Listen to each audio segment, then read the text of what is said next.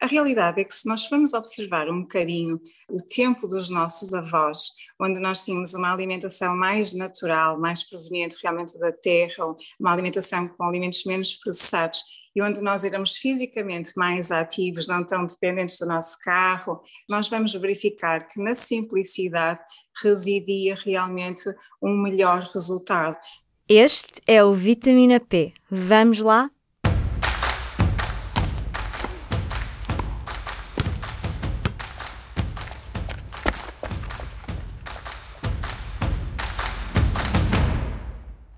Viva! Eu sou a Carla Penini e este é mais um Vitamina P, o podcast Nutrição e Desporto do Público. Com tanta dieta ideal, tanta sugestão, tanto novo estudo, comer bem e manter um peso equilibrado parece uma tarefa cada vez mais complicada. Mas não tem de ser, e podemos aproveitar muitas sugestões do tempo dos nossos avós. Quem o diz é a nutricionista Sandra Ribeiro autora do livro Leve para Sempre e responsável por um grupo de apoio de mulheres em busca de uma alimentação mais equilibrada. É a convidada desta semana do Vitamina P. Falamos com Sandra sobre o que é que funciona para mudar de hábitos e tentamos simplificar a ideia da alimentação ideal olhando para o passado. É por aí que começamos. Existe uma dieta ideal?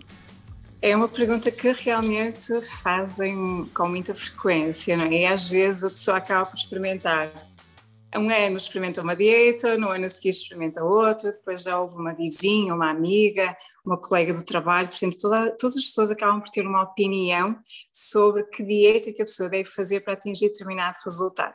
A realidade é que se nós formos observar um bocadinho o tempo dos nossos avós, onde nós tínhamos uma alimentação mais natural, mais proveniente realmente da terra, uma alimentação com alimentos menos processados, e onde nós éramos fisicamente mais ativos, não tão dependentes do nosso carro, nós vamos verificar que na simplicidade residia realmente um melhor resultado, ou seja, com muita simplicidade nós conseguimos manter um peso equilibrado, conseguimos manter um estilo de vida saudável.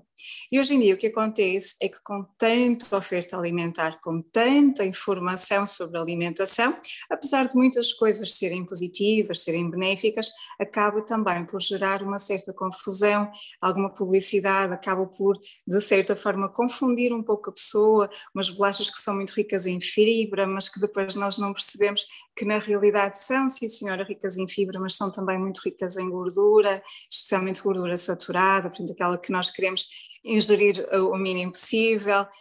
A dificuldade muitas vezes é que muitos dos alimentos que comemos hoje em dia, menos naturais, mais processados, também nos ajudam a poupar tempo. Pode parecer difícil regressar a uma alimentação mais simples. Qual é o primeiro passo?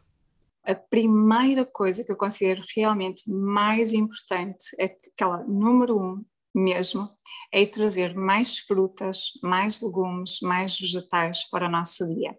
Parece um número estranho, nós precisamos de 400 gramas de legumes, ah, de hortícolas, de fruta por dia para atingirmos as recomendações da Organização Mundial de Saúde, 25 gramas de fibra, 25, 30 gramas de fibra por dia. O que é que isso vai fazer?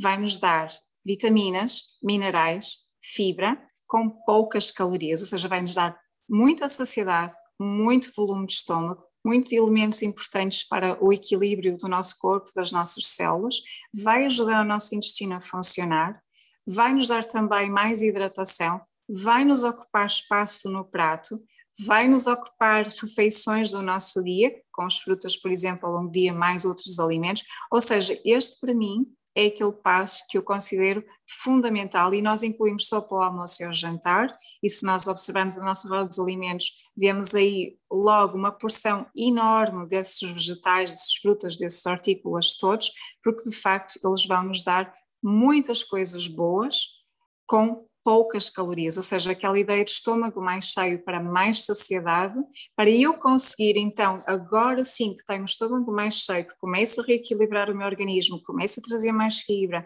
mais água também, eu consigo estar melhor em melhores condições para começar a controlar as porções ao longo do dia. Quando o intestino também começa a funcionar melhor, isso dá-me outro ânimo, quando eu como melhor, isso dá-me energia, dá mais vitalidade, tudo isto junto são quase como uma catapulta para os novos comportamentos que eu preciso também de consolidar. Então, isto para mim é a base. Disse 400 gramas de fruta e 25 gramas de fibra. Isto às vezes cria muita confusão. O que é que são 400 gramas em fruta? Depende também da fruta, claro. Certo. Então, isto tem a ver com aquele conceito dos 5 ao dia, ou seja, se nós apontarmos para duas doses de vegetais mais três frutas, temos aqui, porque eu também com os meus pacientes eu não trabalho por gramas. Eu não quero que ninguém ande a pesar nada, mas dou-lhes as noções visuais, ou seja, é quase como trabalhamos com medidas caseiras, com uma percepção visual, com tamanhos visuais daquilo que é importante, que é para nós não andarmos aqui com a balança, não é? Para, para casa de ninguém nem para o restaurante. Então, um, se nós ingerimos três frutas por dia, mais uma só para o almoço e ao jantar, e o tal meio pratinho de legumes ou de salada, uma mistura dos dois ao almoço e ao jantar, temos aqui, sem problema nenhum, a nossa ingestão diária de hortícolas ou hortofrutícolas neste caso, uh, completamente suprida, portanto, sem andarmos a pensar em pesos. Mais fruta, mais legumes, parece execuível. Mas quando se tenta mudar para uma alimentação mais saudável, nem todas as mudanças têm a ver com aquilo que comemos. Outra sugestão da Sandra é destralhar. Uma das coisas que eu começo logo no início é com o conceito de destralhar, e de nós começarmos a olhar com os olhos um pouco mais críticos para tanta coisa que nós temos em casa. Nós às vezes vamos ver os nossos armários, eu costumo brincar e dizer que temos arroz de 1980 lá em casa.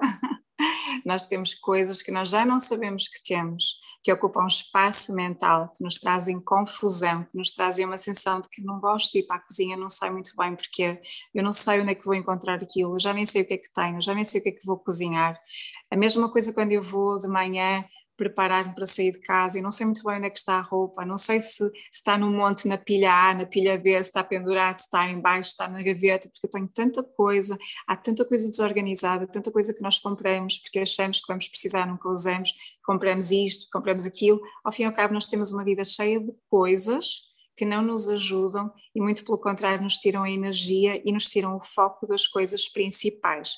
Então isto do destralhar e de começar a ter mais consciência nas coisas que nós adquirimos, que trazemos para a nossa casa, vai nos permitir também olhar de outra forma para as nossas necessidades e para as nossas prioridades e começamos a perceber que nem sempre mais é melhor e que muitas vezes menos nos permite seguir mais em linha reta, com mais foco com menos uh, perdas de energia pelo caminho, de tanta coisa que eu tenho que fazer.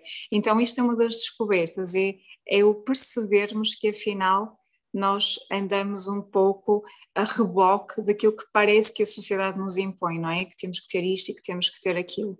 Outra coisa também é começarmos a olhar de uma forma um pouco mais consciente para as nossas emoções e para a origem das nossas emoções, começarmos a perceber-nos um pouco melhor, começarmos a perceber que o que o outro nos diz não influencia quem eu sou, simplesmente é um reflexo daquilo que o outro é e que ele tem o direito de dizer o que entender e que eu tenho o direito de também fazer o que eu quero da minha vida se isso não fizer mal nenhum a ninguém. Porque muitas vezes nós começamos uma mudança na alimentação e alguém nos diz: Ah, lá estás tu com as dietas, e eu desanimo.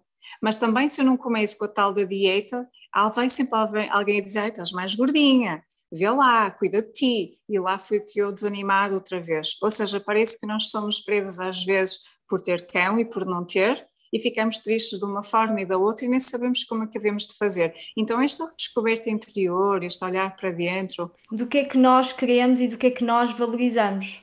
Exatamente, e como é que o podemos fazer? A Sandra partilhou que muitas vezes decide desafiar pequenos objetivos de duas em duas semanas. Por que é que isto funciona?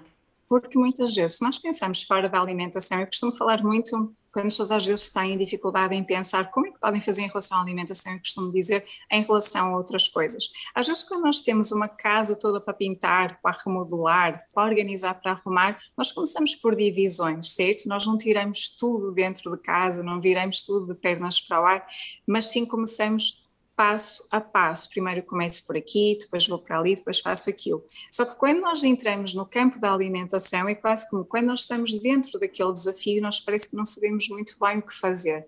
Então, quando entramos no desafio da alimentação, parece que eu tenho que mudar tudo. É a famosa segunda-feira, não é? Tipo, hoje eu fiz tudo e mais alguma coisa que é domingo, amanhã, segunda-feira, eu começo tudo. Eu vou para o ginásio, eu vou beber água, eu vou comer tudo direitinho, eu vou comer legumes, eu vou comer fruta, vou retirar os hidratos de carbono, que é uma das coisas que as pessoas também normalmente dizem, vou fazer tudo impecável. O que é que acontece? É um esforço muito grande, é uma mudança muito grande, são muitas alterações que nem às vezes a pessoa está preparada, nem o seu ambiente familiar ou profissional está preparado. Uma coisa é eu ser totalmente sedentário, outra coisa é eu querer passar duas horas no ginásio todos os dias, cozinhar todos os dias, ir ao supermercado várias vezes por semana para ter sempre tudo fresco. É, é um esgotamento cedo, mental no é, final da semana. É fazer o pequeno almoço direitinho em casa, é fazer tudo conclusão, eu chego ao fim de uma semana, duas ou um pouco mais, depende da, da resistência de cada um, e chegamos à conclusão que aquilo não é para mim. Não é para mim porquê? Porque eu revolucionei a vida por completo e a nossa vida não é só a alimentação, não é só o que nós temos que fazer para a busca do equilíbrio. Então é muito mais fácil nós começarmos por passos graduais que nos dão uma sensação de conquista, de progresso, de evolução, uma sensação de capacidade. Eu sou capaz de. E muitas vezes eu acordo dois ou três passos uh, com a pessoa para aquela semana. Pode ser, por exemplo, uhum. começar a caminhar, que é um objetivo muito menos desafiante do que ir para um ginásio. Pode ser, por exemplo, começar a incluir mais frutas e legumes durante o dia, ou mais sopa para que isso vá dar mais saciedade à pessoa e ela consiga controlar melhor as porções. Posso, por exemplo, pedir um registro de alguns dias em que a pessoa ingeriu algumas coisas que são menos equilibradas para nós depois percebemos em que momentos e como é que podemos lidar com aquilo. Ou seja, começar a registar, começar a registar para ter melhor noção. Porque às vezes não há essa noção do que é que comemos, Exatamente. do que é que não comemos. Às vezes nós não temos consciência e a consciência é um ponto muito importante, ou seja, quando nós mudamos pouquinho, esse pouquinho é consolidado, é fácil, dá uma sensação de que, ai, afinal, isto não é assim tão difícil. E eu, ao mesmo tempo, aumento a consciência daquilo que me estava a faltar, aquilo que eu estava a dizer não é do incluir em vez do excluir, eu estou a incluir coisas novas no meu dia, estou a trazer foco para aquilo que eu quero alimentar na minha vida, que eu quero alimentar neste novo estilo de vida e estou a fazê-lo cumulativamente, pouco a pouco. E na próxima semana, agora que eu já comecei a implementar estas pequenas mudanças, já estão a ser simples, eu vejo que não é nada complicado, eu já consigo incluir na próxima semana mais duas ou três e assim sucessivamente. Ah, quais é que são algumas das barreiras que as suas pacientes ou que os pacientes com quem lida passam e como é que os ajuda a saltar essas barreiras? Certo, muito interessante, porque eu costumo sempre dizer no início que o que nós estamos a fazer agora é uma jornada. E quando nós começamos uma caminhada, e, e eu já fiz uma peregrinação, e, e, faço muito esta analogia, que quando eu estava cansada, eu nunca pensei em voltar para trás, porque o caminho para trás era muito doloroso. Então o que é que se faz quando nós estamos cansados? Nós descansamos, nós paramos, sentamos, deitamos. E na nossa vida, em relação a estas mudanças alimentares, é exatamente a mesma coisa, só que a maioria de nós, quando encontram um entrave, um obstáculo pelo caminho, retrocede. Só que esse retrocesso é mesmo muito mais doloroso porque faz-me abdicar de tudo aquilo que eu já conquistei no caminho. Então, ao encarar este processo de mudança comportamental, desta mudança alimentar, de, desta de reeducação alimentar para um novo estilo de vida, eu vou começar a ser menos perfeccionista, menos exigente comigo própria e vou considerar que cada passo que eu dou é um passo mais em direção à vida que eu desejo ter, à saúde que eu desejo ter e ao corpo que eu desejo ter e que está tudo bem se um dia eu não conseguir fazer aquilo que tinha planeado, se um dia eu deitar tudo para o ar, porque eu, amanhã é um novo dia e todos os novos dias nos dão uma nova oportunidade de recomeçar ou de continuar. Quando é que as pessoas acham que deitaram tudo para o ar, normalmente? Porque, obviamente, há hábitos que, se um dia não dormimos 7 horas, ok, pronto, não dormi 7 horas, ou se um dia não comi fruta, ok, pronto, não comi fruta. Quais é que são aquelas coisas que parece que, que as pessoas acham que falham e que dizem está tudo estragado, já não vale a pena? Normalmente é as refeições sociais. é nas refeições sociais que as pessoas normalmente dizem, eu entrei com aquele espírito de olhar, decidir, escolher o melhor, mas depois distraí-me, conversei, havia tanta coisa, havia tanta coisa deliciosa que eu sair de lá a rebolar. Normalmente é nessas situações que a pessoa sente um, algum fracasso. E é nesse momento que o nutricionista é mais importante, porque quando tudo corre bem, tudo corre bem, não é? Quando o profissional é menos necessário. Mas aquilo que me desafia mais é quando a pessoa passa por esses seus próprios desafios também. E é perceber que anos e anos e anos daquele comportamento não podem, é muito difícil de serem mudados de um dia para o outro e que está tudo bem se isso acontecer, porque cada oportunidade dessas é uma oportunidade de melhoria. E concentrarmos também nas conquistas que a pessoa já teve.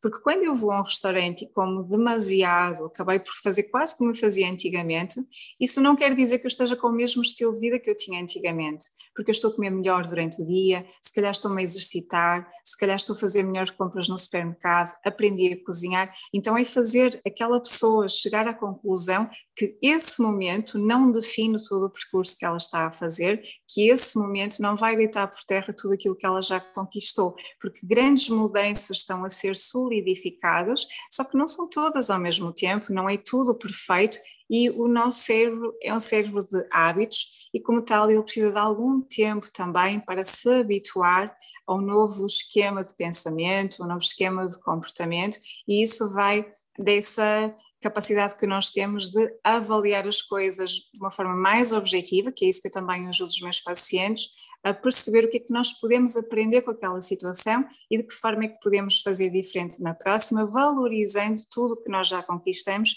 e nunca descurando tudo isso que já aconteceu e a partir daí avançarmos e não retrocedermos. Uma das coisas que pode ajudar nestes casos é ter um grupo de apoio. Como nutricionista, uma das ferramentas da Sandra é o grupo Leve para Sempre, que junta várias mulheres que estão a tentar mudar de hábitos. Eu adoro trabalhar em grupo. Muitos dos meus pacientes acabam por passar depois para o programa, porque às vezes eu tenho na consulta pessoas que dizem assim: Olha, eu venho aqui, mas eu acho que se calhar nem era aqui que eu devia vir primeiro, porque eu devo ter qualquer problema mental, porque eu digo que vou fazer e depois não faço, eu digo que começo e depois desisto, mas na realidade, eh, às vezes nós não comentamos isto com ninguém, nós não partilhamos isso com ninguém, vivemos essa dor, vivemos essa dificuldade sozinhas, achamos que é um problema exclusivamente nosso. E quando nós nos vemos numa comunidade de pessoas que partilham as mesmas dificuldades, os mesmos desafios, essas mesmas dúvidas, e começam a perceber, mas afinal não sou só eu, e se começam a ajudar a partilhar, a partilhar receitas, a partilhar imagens das caminhadas, do exercício, a partilhar as coisas novas que estão a descobrir na cozinha, a partilhar os sabores, as experiências, a partilhar as conquistas da família, porque a família adere a este estilo de alimentação, a família acaba por ter resultados, as crianças acabam por mudar também a sua atitude em relação à alimentação, ingerir mais legumes, mais frutas, e isto tudo acaba por ser para além da orientação do profissional, que é de facto fundamental, portanto, não é um grupo desorientado, não é um grupo de pessoas que estão a partilhar, não, é uma orientação, no meu caso, ah, muito diária que eu faço com o grupo, mas ao mesmo tempo a aprendizagem é exponencial porque aprende-se com todas as pessoas que estão ali pelas suas conquistas, pelas suas dúvidas, pelas suas perguntas, pelos seus desabafos, por tudo aquilo que nos vemos que estamos num grupo de pares, um grupo que tem um objetivo comum, partilha, que se ajuda, que evolui junto.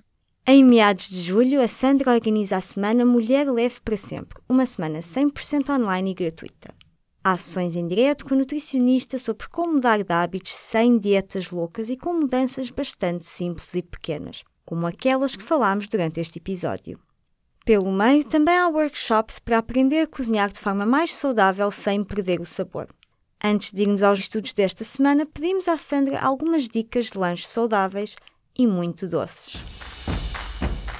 Uh, ainda há pouco tempo fiz com as meninas do programa Leve para Sempre, fiz um workshop de crianças para os filhos uh, e para a família que tinham uh, primos pequeninos e por aí fora, foi incrível.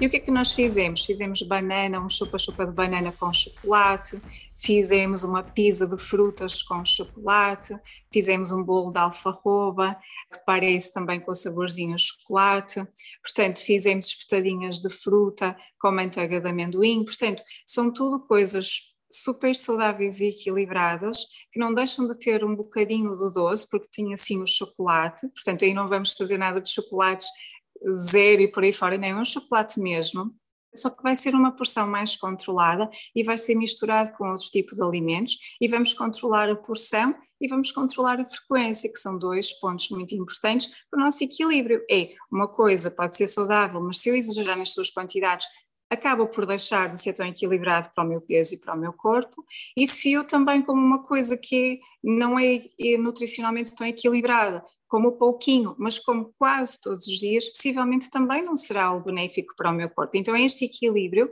que nós dificilmente aprendemos sozinhos e aprendemos isso com um profissional. Como descobrir o prazer noutros alimentos ou na combinação de outros alimentos que nós não estamos habituados, se calhar, a, a considerar como algo agradável e com prazer. Fruta com manteiga de amendoim, gosto. E esta foi a nossa conversa com a nutricionista Sandra Ribeiro, responsável do grupo Leve para Sempre. Vamos aos estudos da semana? Há um estudo para tudo!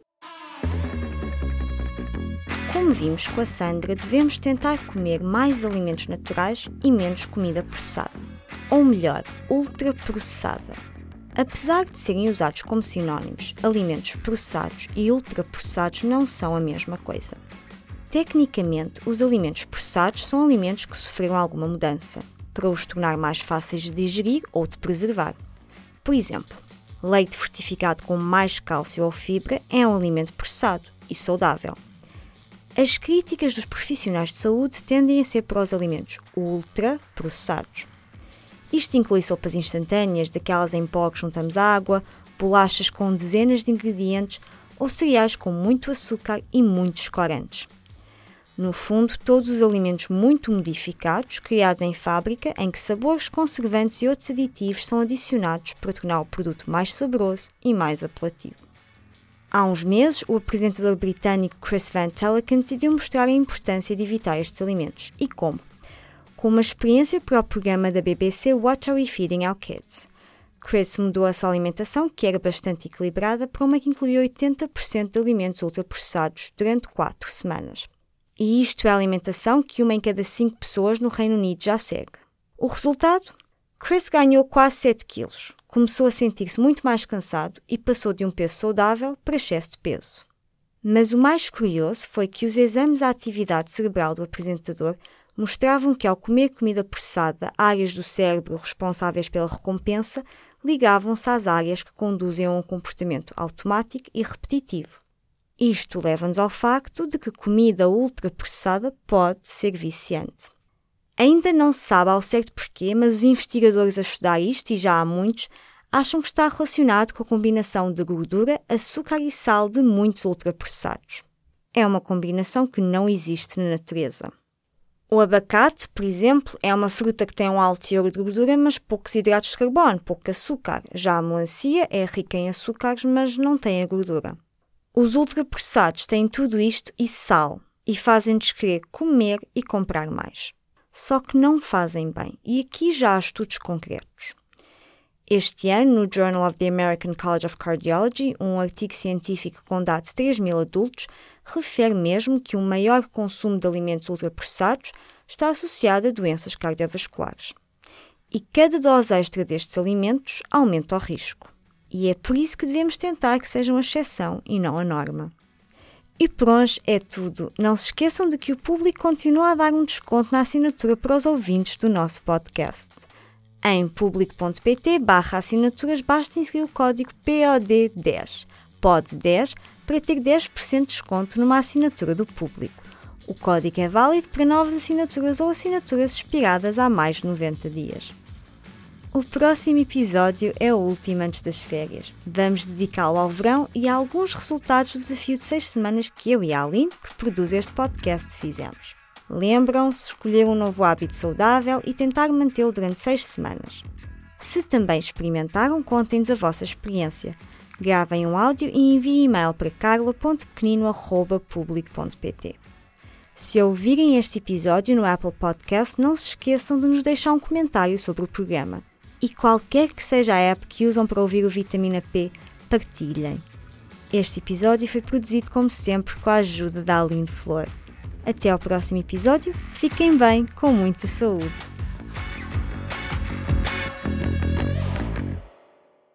O público fica no ouvido.